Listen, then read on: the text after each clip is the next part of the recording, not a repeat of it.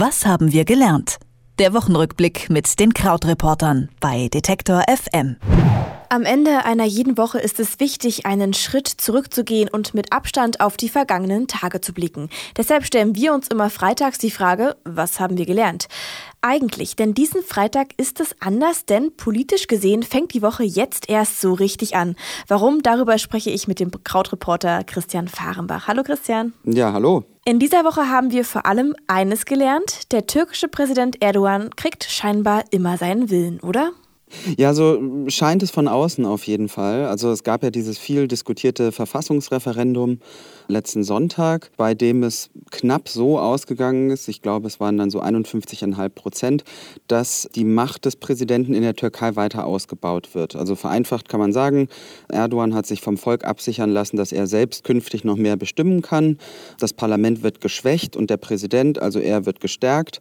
Zum Beispiel werden auch die Regeln für Legislaturperioden so geändert, dass er möglicherweise bis 2029 regieren kann. Also noch eine sehr lange Zeit. Und es gab eigentlich an der Abstimmung aus zwei Gründen Kritik. Also zum einen dann tatsächlich selbst am Wahltag, an dem es angeblich dann Unregelmäßigkeiten gegeben hat, zum Beispiel, weil ähm, es Videos gab, die aufgetaucht sind, dass manche Menschen doppelt wählen konnten. Und zum anderen gab es diese nicht abgestempelten Wahlzettel, also Wahlzettel, die zuerst nicht gültig gewesen waren und die dann aber nachträglich dann doch noch für gültig erklärt worden seien. Und da ähm, ja, weiß man dann auch nicht genau, wie manipuliert das alles ist. Zum anderen gab es aber auch noch deshalb Kritik an dem Ganzen, weil ähm, schon im Vorfeld Erdogan eigentlich so sehr seine massive Medienmacht ausgenutzt hat, dass viele gesagt haben, man kann eigentlich gar nicht davon sprechen, dass das überhaupt eine offene Wahl war oder eine faire Wahl war es gab ja auch diesen Putschversuch letztes Jahr, der schiefgegangen ist und danach hat er ja massiv ähm, seine Gegner eigentlich eingeschüchtert und wir haben nochmal auf die Zahlen geschaut. Es sind jetzt so um die 100.000 Menschen, die in Militär, Schulen und Universitäten entfernt oder ausgetauscht worden sind und das ist natürlich eine riesige Zahl, wenn man sich das mal klar macht, dass 100.000 Menschen da ja einfach ersetzt worden sind. Kritik ist ja schön und gut, wird es aber auch Konsequenzen geben? Wahrscheinlich eher nicht, oder?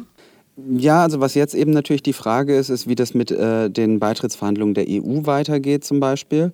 Und die EU ist da so ein bisschen zwischen den Stühlen, denn auf der einen Seite besteht die Gefahr, dass wenn man sich äh, die Türkei zu sehr zum Feind macht, also zum Beispiel indem man sagt, so, die Beitrittsverhandlungen werden jetzt komplett abgebrochen, dass dann natürlich innerhalb der Türkei auch ein Feindbild entsteht, Erdogan weiter damit spielen wird und dass das natürlich auch für viele Diskussionen und politische Themen, die man gemeinsam lösen möchte, also zum Beispiel ist es ja der EU sehr wichtig, dass die Türkei äh, Flüchtlinge letztlich von der Union fernhält, dass das dann eine schlechtere Verhandlungsposition ist. Gleichzeitig ist es aber so, dass Erdogan auch äh, schon angekündigt hat, zum Beispiel die Todesstrafe wieder einführen zu wollen in der Türkei. Und das ist für die Europäische Union einfach so ein K.O.-Kriterium, wo sie sagen, mit so einem Land äh, oder mit so einem Regime können wir überhaupt gar keine Beitrittsverhandlungen führen. Nicht nur am vergangenen Wochenende, auch an diesem Wochenende stehen gleich zwei wichtige Ereignisse an. Nummer eins, die Präsidentschaftswahl in Frankreich beginnt. Am Sonntag wird der erste Wahlgang durchgeführt und gleich vier Kandidaten liegen laut Umfragen ganz eng beieinander. Welche sind denn das? Ja, schauen wir die mal uns einem nach dem anderen an. Also in den Umfragen in äh, Frankreich liegen die tatsächlich alle relativ eng beieinander. Es führt ganz leicht mit äh, um die 25 Prozent im Moment Emmanuel Macron. Das ist ein junger, unabhängiger, proeuropäischer Liberaler der ähm, so ein bisschen auch ähm, das Problem hat, dass er aber äh, schon Wirtschaftsminister unter François Hollande war und dass äh, eben er so ein bisschen vielleicht noch als Regimekandidat gilt. Als zweites äh, kennt man auch Marine Le Pen, ähm, die Rechte vom Front National, liegt bei ungefähr 22 Prozent, möchte aus äh, der EU raus möglichst und ähm, eben ja eine Rechtspopulistin, wie wir das jetzt in relativ vielen Wahlen gesehen haben, auch natürlich die favorisierte äh, Kandidatin von Donald Trump. Dritter Kandidat, François Fillon, ein äh, Kandidat der Konservativen, für den es eine ganze Zeit lang ganz gut aussah, der dann aber einen Skandal hat, äh, Penelope Gate nennt man es, weil er ähm, Menschen beschäftigt haben soll, unter anderem eben seine eigene Ehefrau aus seinem privaten Umfeld, lag schon relativ weit hinten, hat sich jetzt aber wieder erholt und kommt so ungefähr auf 19 Prozent. Und ebenfalls bei 19 Prozent liegt ein linker Kandidat, Jean-Luc Mélenchon, der in den letzten Wochen noch mal ganz gut aufgeholt hat und mm, sehr kritisch die EU sieht, sehr radikale Ansichten hat, also sowas wie, ich glaube, Rente ab 62 möchte er durchsetzen, dann halt Arbeitszeitverkürzung etc. Heißt also, ja, wir wissen jetzt nicht genau, was passiert. Auch gerade wegen des Angriffs nochmal gestern fragen sich jetzt viele, was der für Auswirkungen haben wird. Und generell muss man halt sagen, dass wenn vier Kandidaten äh, fünf, sechs Prozent auseinanderliegen, dass da natürlich die Federtoleranz und Schwankungsbreite, die es immer in solchen Umfragen gibt, dafür sorgen kann, dass man jetzt gar nicht weiß, was passiert. Vor der Wahl steht nicht nur Frankreich, sondern auch die AfD, denn der Parteitag in Köln, der jetzt am Wochenende stattfinden wird, steht im Zeichen eines Richtungsstreits. Kurz gesagt Petri und Gefolgschaft gegen Höcke und Co. Politisch verkörpern sie ja zwei völlig unterschiedliche Richtungen der AfD. Kannst du noch mal kurz sagen, für welche sie stehen?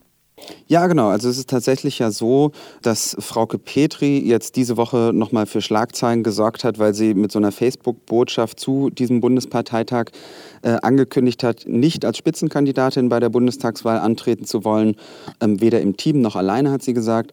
Und ähm, ihr Ziel ist es dabei, eben innerhalb dieses Richtungsstreits die Leute mehr auf ihre Seite zu holen. Also quasi zu sagen, okay, mit diesem Rücktritt möchte ich im Gegenzug euren guten Willen dafür, dass ähm, ihr euch dann hinter meinem Richtungspapier versammelt. Und dieses Richtungspapier, was Frauke Petri durchsetzen möchte, will die Partei auf einen Kurs einschwören, der häufig beschrieben wird so als bürgerliche Realpolitik, also sozusagen nicht ganz so extrem, nicht ganz so rechts. Und dem steht aber in der Partei eine andere Gruppe entgegen. Ähm, Menschen wie der Thüringer Vorsitzende Björn Höcke, auch äh, Alexander Gauland zählt er als Unterstützer der Höcker-Seite. Und die ähm, möchten halt eine Partei durchsetzen, die eigentlich noch extremer, noch nationalistischer ist. Und Petri und die Leute um Frauke Petri herum glauben aber, dass es dann nicht gelingen wird, bei der Bundestagswahl äh, ein zweistelliges Ergebnis einzufahren. Und ja, jetzt ist eben die Frage, ob es gelingt am Wochenende, das wird dann das Spannende sein, da zu beobachten, die Partei auch wieder zusammenzubringen. Denn da sehen wir in den deutschen Umfragen seit Anfang des Jahres, dass die AfD einfach auch viel am Boden verloren hat. Ähm, so, wenn man so ganz grob mal den Schnitt bildet, hat sie ein Drittel der Wähler verloren. In der Regel kann man so sagen, dass sie von 15 auf um die 10 Prozent abgesunken ist. Und da will die AfD natürlich gegen ankämpfen. Was aber auch schwierig wird, weil das Flüchtlingsthema ja auch sehr viel ähm, der Partei weggebrochen ist und das in den Augen vieler Wähler inzwischen als einigermaßen gelöst gilt sagt Christian Fahrenbach. Mit ihm habe ich über den anstehenden AfD-Parteitag in Köln, die Präsidentschaftswahl in Frankreich und das Verfassungsreferendum in der Türkei gesprochen. Dankeschön. Danke auch. Tschüss. Was haben wir gelernt? Der Wochenrückblick mit den Krautreportern bei Detektor FM.